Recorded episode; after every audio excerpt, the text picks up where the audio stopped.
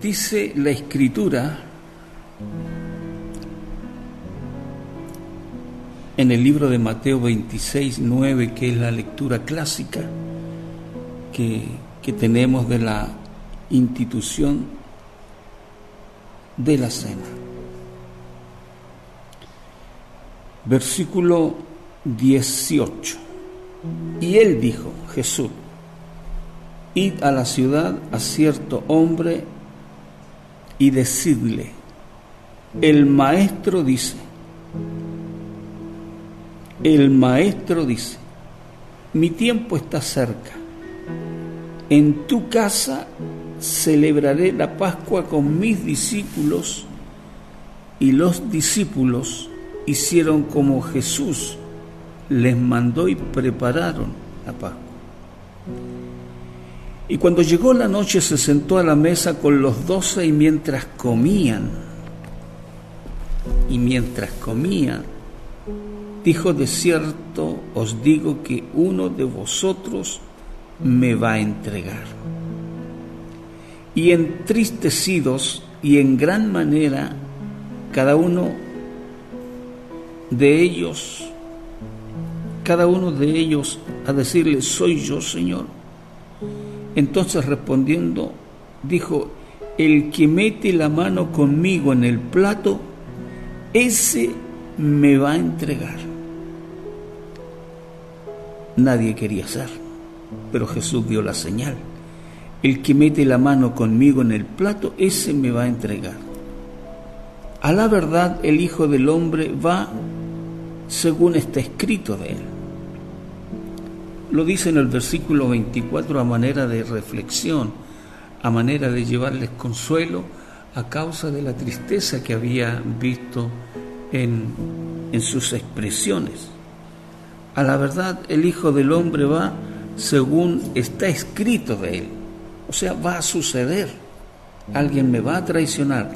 Mas hay de aquel hombre por quien el Hijo del Hombre es entregado. Bueno le fuera a ese hombre no haber nacido. Entonces respondió Jesús, el que le entregaba, dijo, soy yo. Entonces respondiendo Judas, el que le entregaba, dijo, ¿soy yo maestro? Le dijo, tú lo has dicho. Y mientras comían, tomó Jesús el pan y bendijo y lo partió y dio a sus discípulos. Tomad, comed, este es mi cuerpo. Y tomando la copa y habiendo dado gracias, les dio, diciendo, bebed de ella, todos, porque este es mi sangre del nuevo pacto, y que por muchos es derramada para remisión de los pecados. Y les digo que desde ahora no beberé más, no beberé más de este fruto de la vida, hasta el día en que lo beba nuevo con vosotros en el reino del Padre.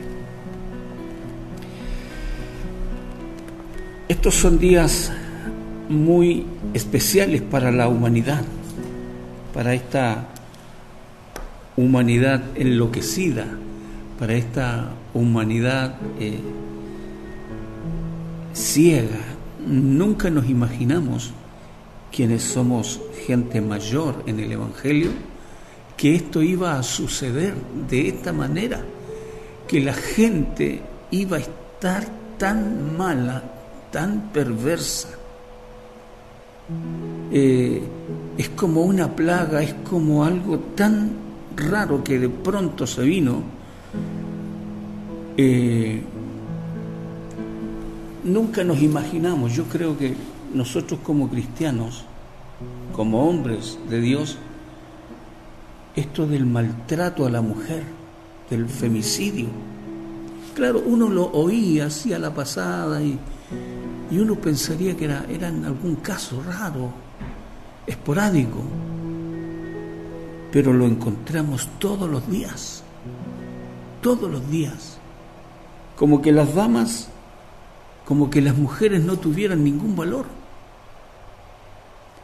Como quien hacía una comparación ayer, como quien mata un chanchito, un cerdito. Y hoy en la mañana me informaba a tres o cuatro personas más que están desaparecidas de, de hace algunos días. Este es un mundo perverso en el cual los hijos de Dios nos estamos desenvolviendo. Y para ello tenemos que estar apercibidos, querido mío, apercibidos del Señor permanentemente porque es bueno, porque está como pasado de moda ser cristiano, porque hoy día la calle manda, si la calle lo dice es ley. Si la calle propone aborto, eso es. Vemos lo que ha sucedido en el Líbano. Algo que causó mucho, mucho terror, mucho impacto a nivel mundial. Y habrán personas que no van a aparecer nunca, que se quemaron, que explosaron. De ese tipo de cosas está envuelta la tierra y la gente se une a lo que no debe unirse.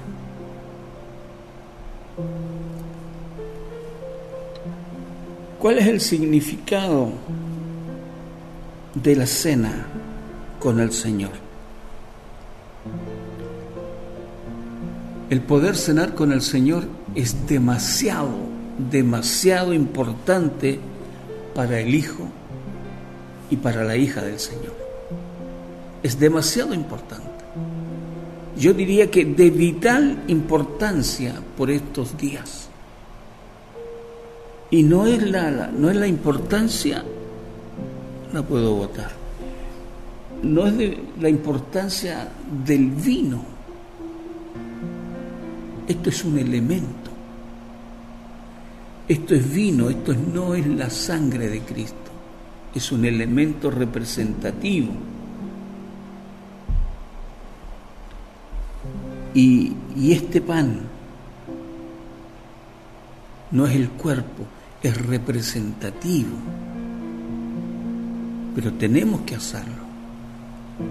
Por eso que yo a mis hermanos les comentaba ayer que podía ser, eh, el pan tenía que estar, el vino, y podía ser jugo y puede ser agua.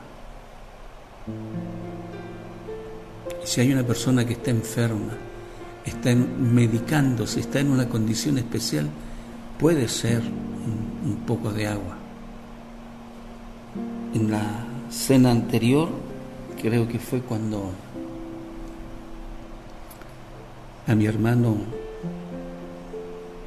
que estaba en cama, el padre de Pablito, mi hermano Leoncio. Mi hermano Isaías le llevó la copa, sé a causa de que falleció, pero fue muy rápido lo, de él y nos impactó porque tuvimos que hacerlo en la el servicio en la casa con mascarilla, con todas las medidas y luego llegar al Campo Santo. Y facilitamos, lo despedimos en la casa para que fuera una mayor cantidad de personas las que pudiera ingresar al cementerio. Bueno, mi hermano Isaías le disolvió el pan en el vino, en un poquitito de vino, porque era lo que lo que hacía. Por eso hablamos de siempre de examinarnos, examinarnos cuando vamos a la mesa del Señor. Examinarse no, no, no es tan complicado, examinarse es probarse, es que nosotros nos probemos si podemos hacer algo o no podemos. Y cuando nos probamos y decimos no estoy en condiciones, uno tiene que ir a las plantas del Señor y pedir perdón genuinamente, de todo corazón, y decirle, Señor, perdona mis pecados. David fue un adúltero. Dios lo perdonó, Dios lo consideró. Jacob hacía trampitas y además era temperamental. Y Dios trató con él. Jonás huyó, pero aunque fue a lo profundo del mar, el Señor lo rescató. En lo profundo del mar, él tuvo un reencuentro con, con el Señor. Noé se emborrachó. Miriam era chismosa. Pablo asesino. Sara impaciente. Tomás dudaba. Dios lo consideró.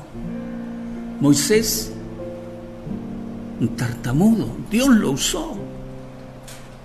Abraham era, era viejito. Entonces, ¿cuál es la excusa que nosotros podríamos tener para no acercarnos al Señor, pedir perdón y decir, Padre, qué bien me hace? Qué bien me hace venir a la mesa y cenar contigo. Qué bien me hace porque la palabra del Señor la mantiene vigente. Él dijo, yo no te dejaré, yo no te dejaré, yo no te desampararé. Si hay algo que nosotros ahora necesitamos, es que Dios nos ampare, que Dios nos proteja que Dios nos guíe, que Dios nos lave, que Dios nos defienda en todo esto. Nuestra protección, nuestra cobertura no está en los recursos que son necesarios, pero van y vienen. Necesitamos que el Señor nos proteja, que Él nos perdone. ¿Cuál será la excusa? ¿Cuál será la excusa para no cenar hoy día? Si Él quiere que su hijo vaya y le pida perdón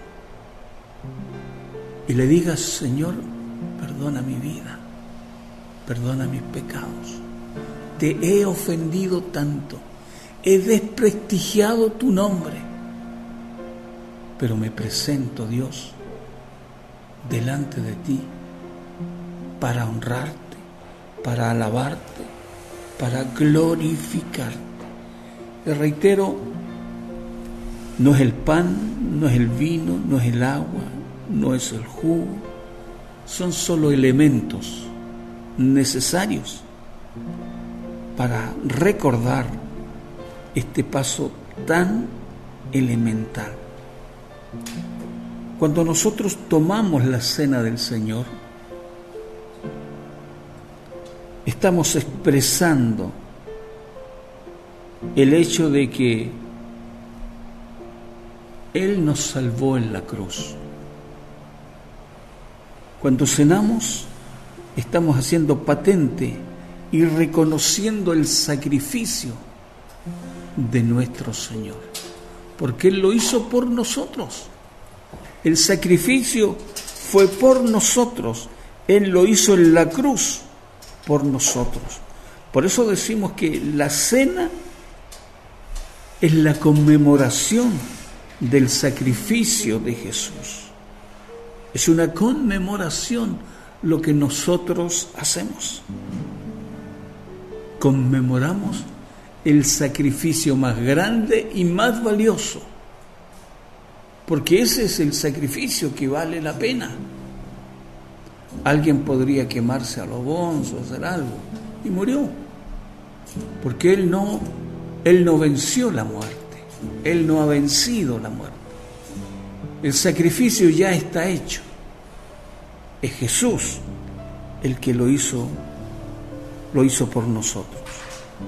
Esta es una conmemoración del sacrificio. Por eso que es valioso que en esta hora nosotros podamos reconocer que todo lo hizo por nosotros. El sacrificio lo hizo por nosotros. ¿Sabe que si uno ve estos ejemplos de tremendos hombres que fueron utilizados o que tenían detalles en su vida, como David, como Noé, como Pablo, como Sara, como Jonás, como Miri, como Abraham, Dios los usó. El Señor tiene tratos también con cada uno de ustedes que ahora nos ven a través de esa pantallita. Dios sabe dónde usted está. El Señor sabe. Él conoce de sus necesidades. El Señor sabe lo que usted necesita ahora, lo que está escaseando ahora en su vida, la tranquilidad. La paz que el Señor da, no la da los recursos materiales, no lo dan las cosas que están a nuestro alrededor. La paz que nosotros necesitamos es que podamos descansar en el Señor con todo nuestro corazón y decirle, Padre, perdona mi falta, perdona mis pecados, perdona, Señor, mi manera de comportarme, mi manera de, hacer. Y dígalo sin vergüenza, Señor, me he equivocado tantas veces, te he pedido perdón tantas veces, pero aquí estoy otra vez. Estoy otra vez. Como cuando el Padre disciplina al Hijo y una y otra vez. El venir a la mesa del Señor lo asimilo como cuando aquel pródigo, como, como el hijo tan conocido que volvió a casa porque se había equivocado. Y recuerdo también cuando David mandó a buscar a Mefiboset, un lisiado que se sentía un perro muerto. Y aunque había sido criado en el palacio, recibió educación en el palacio, comía en la mesa del rey. Pero de pronto todo cambia. Como cambió la situación en el mundo de un momento a otro, Mefiboset perdió a su familia. Y como heredero huyó porque sabía la nodriza que lo irían a buscar para matarlo. Sucedió aquel accidente fatal que lo dejó lisiado para toda la vida. En la vida pasan cosas que nos marcan para toda la vida.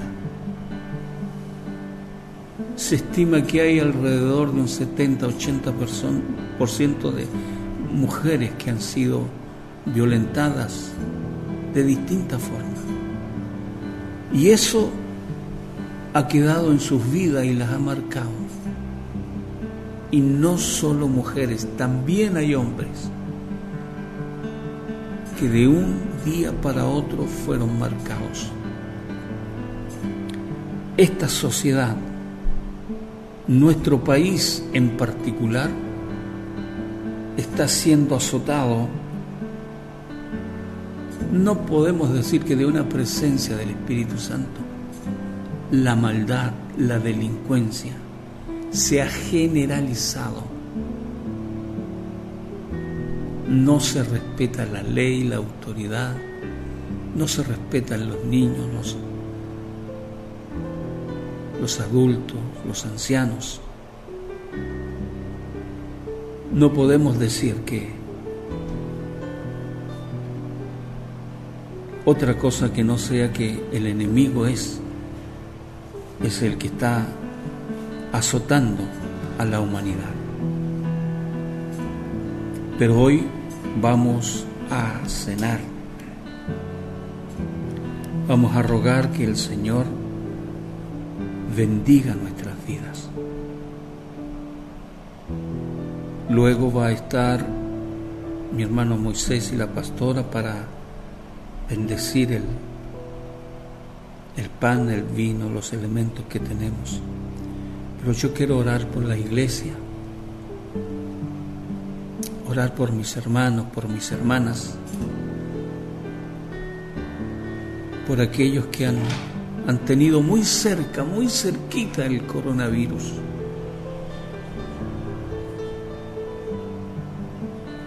Vamos a pedir que en su casa, hermana, que en su casa, hermano, no alcance esta maldición. Manténgase creyendo en Dios. Manténgase tomado del Señor. El enemigo anda como león rugente, buscando a quien devorar. Yo tengo acá llamados, peticiones de personas que nos han hecho. Y también vamos a orar por ella. Vamos a agradecer al Señor por los 100 años de, de nuestra corporación. Porque somos una iglesia con historia. Somos una iglesia con tradición. y se han soportado los embates del enemigo para destruirnos. Señor amado, muchas gracias. En esta mañana, Señor, me humillo delante de tu presencia. Alzo mis manos a ti, Señor, creyendo, creyendo que tú estás con nosotros creyendo que estás en nuestro medio. Y oro, Señor, por cada persona que están conectados, Señor. Por cada mujer, por cada hombre que está conectado. Señor, coloca una bendición sobre sus vidas. Lleva consuelo y alegría al que está triste